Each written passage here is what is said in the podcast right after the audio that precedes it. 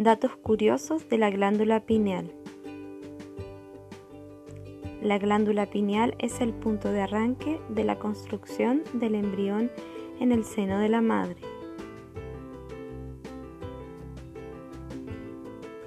La glándula pineal adquirió su nombre debido a su forma semejante a la de una piña.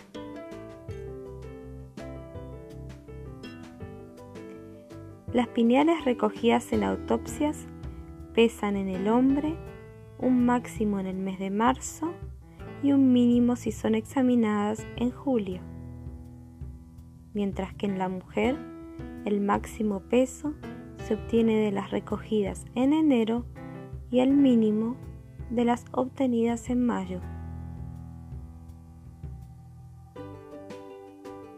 La glándula pineal contiene la mayor concentración de fluoruro en el cuerpo.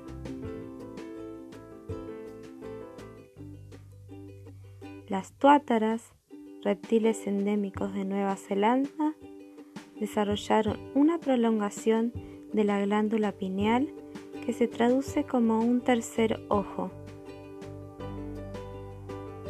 Este ojo tiene su lente, su córnea, su retina y un nervio conectado al cerebro.